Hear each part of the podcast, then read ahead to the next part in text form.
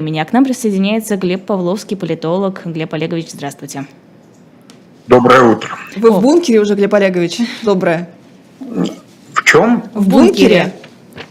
В бункере, ну да, это такой большой бункер. Российская Федерация – это удивительное место сейчас, незабываемое. Глеб Олегович, а как считаете, будет ли ядерная война? Э, нет, ядерной войны точно не будет.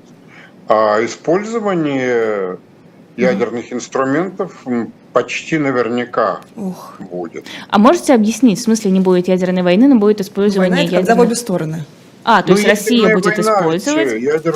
Мы ведь знаем, да, мы э, смотрели много фильмов про амницит и знаем из школы, что такое ядерная война. Такой ядерной войны, где две стороны нажимают кнопки, после чего ничего нет, а есть только голливудские странствия по постапокалиптической пустыне с зомби. А, такого не будет. А, а вот э, использование разных калибров ядерных, я думаю, практически неизбежно. Угу. Ведь калибры есть разные, их разрабатывали больше 50 лет. Даже чемоданчики, мины, Э, мне кто-то говорил, что есть и просто какие-то почти пули угу. для э, этих самых пулеметов. Угу. А я, я, ядерная мина это как? То есть это ты по, сути не контролируешь Ядерная, никогда, да, она у тебя я, взорвется в чем? Я не знаю как. Угу. Если бы я их конструировал, я бы вам о них не сказал. Но э, они точно есть в, на границе, например. Э, между Восточной и Западной Германией э, были вдоль всей границы. Была полоса закопанных ядерных мин угу. на случай известно какой. Их, их очень много. А вы помните? Нет, не помните. Это хорошо. Это хорошо вас говорить вообще, что вы ничего не помните, потому что, значит, вам повезло. А э, нейтронная бомба. Вот вы не ходили на демонстрации против нейтронного оружия э, в 80-е годы? Простите, какой год это был? Э, это были где-то вот это, это где-то Андропов, Черненко. Ты уже родилась, Лиз? Нет, ты что? Вот, ну что, что вы такое страшное говорите? Ну, спасибо, вот. Лиз. Я, я тоже думал, что это я не ходил, но думал, что это что-то ужасное. Оказывается, это чистое ядерное оружие, без радиации практически. Так что оно, может быть, в соседнем квартале его использовали, и квартал уже, квартиры уже свободны. Угу. А, а вы даже об этом и не знаете. А ответ какой будет э, в случае, если Россия применит какое-то ядерное ну, оружие? Ну, такие, а, во-первых, я не знаю, кто применит. Понимаете, вот э, мы ведь а, вступили в полосу э, таких соревнований эскалаций. Вот кто кто взорвал э, газопроводы. Э, мы не знаем точно, и никто не знает. Даже президент США сказал, что не будет торопиться, он тоже не знает. Вот. Э, знают только в Кремле. Э, но это, в конце концов, версия. Вот, так включаться-то ведь могут разные участники, акторы, как их называют, в эту новую эскалацию. Идет примерно пять разных эскалаций с разной скоростью. Э, и Украина и Россия здесь только два участника, две эскалации. А есть, э, ну, каждый еще имеет политическую, да, Украина срочно вступает в НАТО, Россия срочно проводит ненужную ей мобилизацию. А, но одновременно есть э, и экономическая эскалация, политические эскалации будут. И когда они сойдутся и во что это выльется, мы не знаем. Я думаю, что э, прямая стычка с э, Североатлантическим альянсом будет, но совершенно ну, грубость и угу. хамство предсказывать когда. Она будет скоро, но в какой форме – Я не знаю. Глеб Олегович, ну вот смотрите, такое есть не двурушничество, что ли, заявлений Владимира Владимировича, а, потому что, с одной стороны, он говорит, вот это вот наша новая территория, вот теперь у нас вот эти вот границы, во-первых, границы да. не, не особо понятные, потому что они движутся каждую секунду, да, но это другой разговор. Но вот у нас есть прецедент с Крымом, с Белгородом, с какими-то взрывами непонятного происхождения, которые не признаются атаками, а значит, ничего предпринимать по их поводу не нужно. А, то есть в отношении новых этих территорий он говорит, что теперь они наши, и мы что угодно, вплоть до до применения тактического оружия, а, куда угодно можем дойти. А, но вот мы же уже видели, что он ничего не делал. Стоит ли доверять ему в этих угрозах его? Доверять э, сейчас вообще. Ну, идет война. Какая, какое доверие? Доверять никому не нужно. Но просто вы не выскочите э, таким способом из военной обстановки, кому-то не доверяя. Ну, не доверяйте. Ему не холодно, не жарко. А вот э, использовать он может любой повод. Конечно, Кремль может использовать любой повод. Белгород, ну, конечно, красивее Херсон. Херсон ведь ценнее для русского сердца, чем Белгород или Воронеж. Вот, это просто трудно. Он бьет в наше сердце, э, пепел Херсона. Э, поэтому могут использовать, да. Э, понимаете, ведь никто не знает, и он не знает э, в своей замечательной речи, а речь действительно речь замечательная, эмоциональная, э, совершенно идеологическая от начала до конца, по-новому идеологическая. Да, заметьте, она... а что-то новое там увидели? Ну, конечно, она по-новому идеологическая. То есть эта речь, она, конечно, вызвала бы, вот если бы Путин ее в каком-нибудь 60 60 или 70 году произнес в Организации Объединенных Наций, то Генассамблея встала и проводила бы его бурными продолжительными аплодисментами. Угу. Потому что тогда еще колониализм что-то значил. Колониализм был проблемой, колоний было много. Сегодня это, к сожалению, э, для этой идеологии поезд ушел. Э, в сущности, Путин сказал, мы будем защищать от Запада все, так сказать, порабощенные Западом страны. А кто это? Кто эти порабощенные страны? Буркина-Фасо – вот только что там переворот. Азия, Азия. Вот, Юго-Восточная. А в Азии вы, Китай вам не особенно Нет, Юго-Восточная даст. Азия, там Камбоджа, там, там, где шьют, э, Вьетнам, господи, где шьют эти дети несчастные, ну, восьмилетние, знаете, э, одежду Зара. Во-первых, Вьетнам по численности приближается к Российской Федерации, по численности населения, и потом он ближе, э, как союзник, я думаю, ближе сейчас к Штатам, чем к нам и даже Китаю, который он недолюбливает.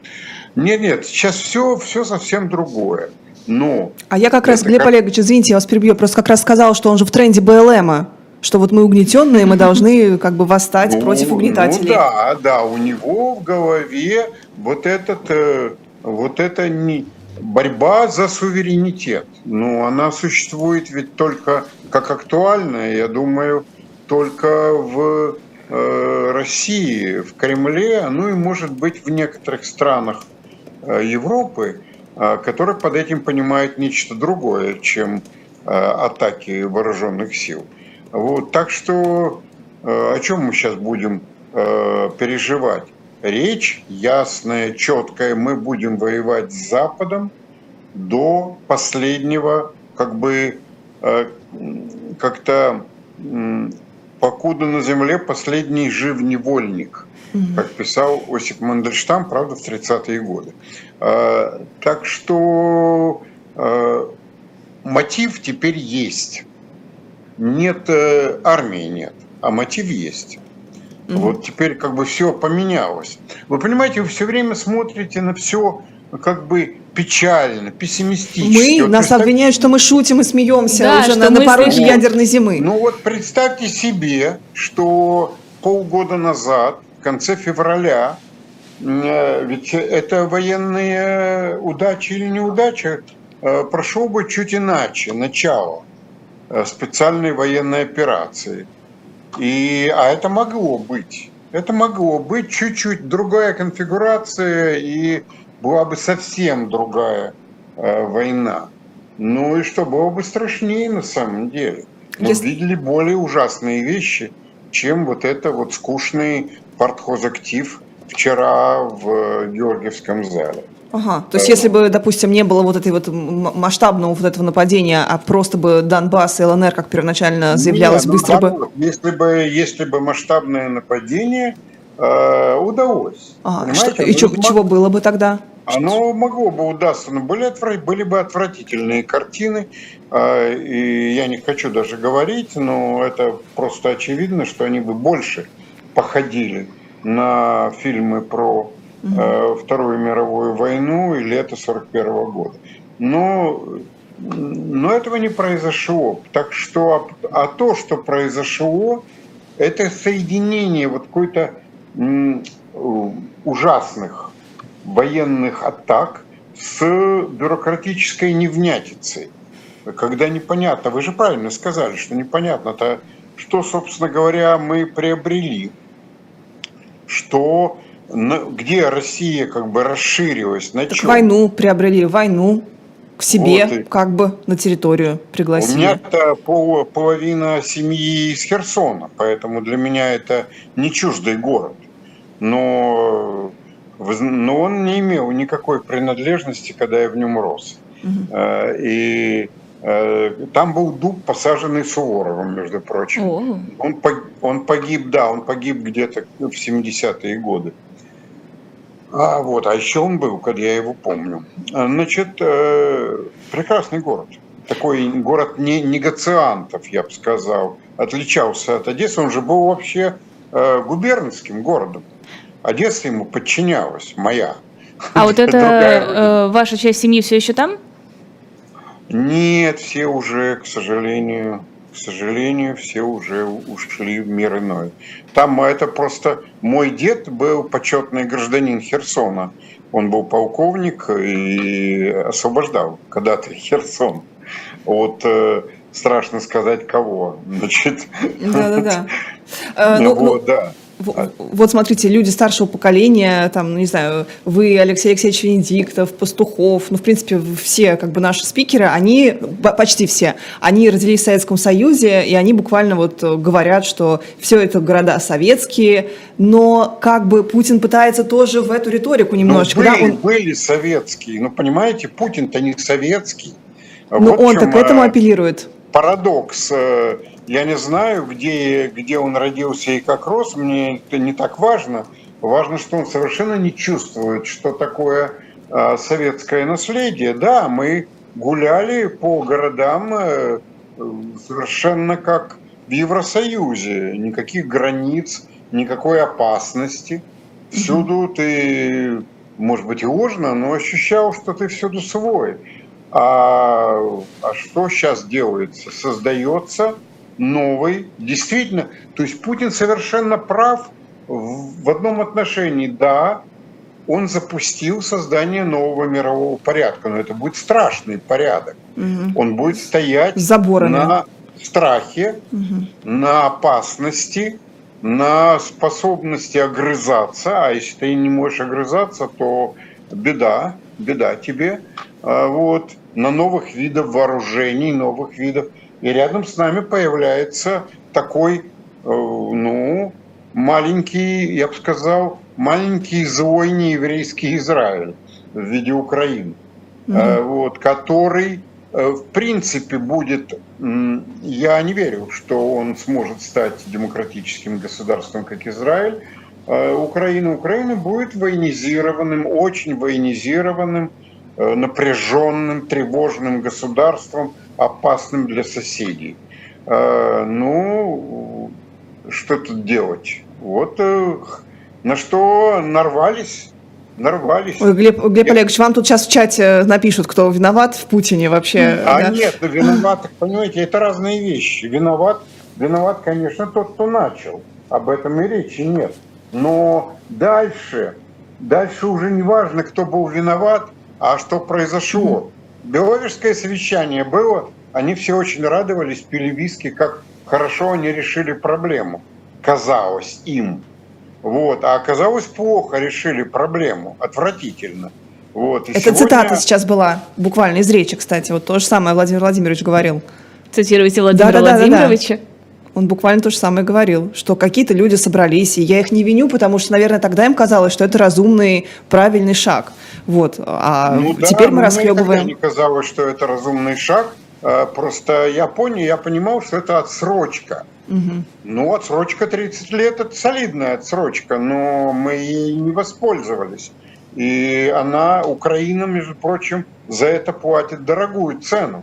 Она ведь, в общем, в сущности, тогда в лице Кравчука как бы начала процесс. Но э, что сейчас говорить? Это интересный вопрос, но исторический. А почему нельзя было... Мы... Глеб Олегович, почему нельзя было оставить все как есть? Ну, уже там Херсон, там русские не, люди не, не, в Донецке. Не, почему? Что, что ну, именно ставить где? Ну, в границах, э, которые были установлены Беловежской пущей. Уже так поделили, ну, и все, да, границы неприкосновенны. Можно, можно было. Есть правило. Работает, действует, не трогай не трогай, не лезь руками э, в то, что работает, потому что ты не понимаешь, почему оно работает. И никто не понимает. Есть правило Клуджа, как говорят айтишники, да, как-то построили эту хреновину, она почему-то не завалилась и работает. Ну так не лезь в нее. Ну полезли, полезли же. Все, все, а теперь, а теперь мы будем освобождать колониальные народы, которых нет – до конца своей жизни, причем за собственный счет. Это ведь дорогое удовольствие, антиколониализм. Советский Союз потратил много денег на это. Э, так что вот э, беда, беда, мы в новом мире, мы идем к новой фазе конфликта с армией, находящейся, как вежливо сказал умирающий царь Николай I, не в лучшем состоянии команду передаю тебе, сын. Вот, и, э, и вот, и, а дальше будем смотреть. Мы уже не управляем, мы потеряли управляемость. Мы 30 лет теряли управляемость в своей стране, ну ее нет. Теперь остается рассчитывать, бог знает на кого. Глеб Олегович, то есть вы такую страшную картину на самом деле рисуете, что вот что? у нас будет... Почему она страшная? Ну потому что это надолго, вы говорите, что да, новый миропорядок. Нет, это, это статус-кво. А то, чем надо заниматься, надо заниматься э, конструированием будущей России, потому что очень скоро она понадобится. Это другая сторона вопроса.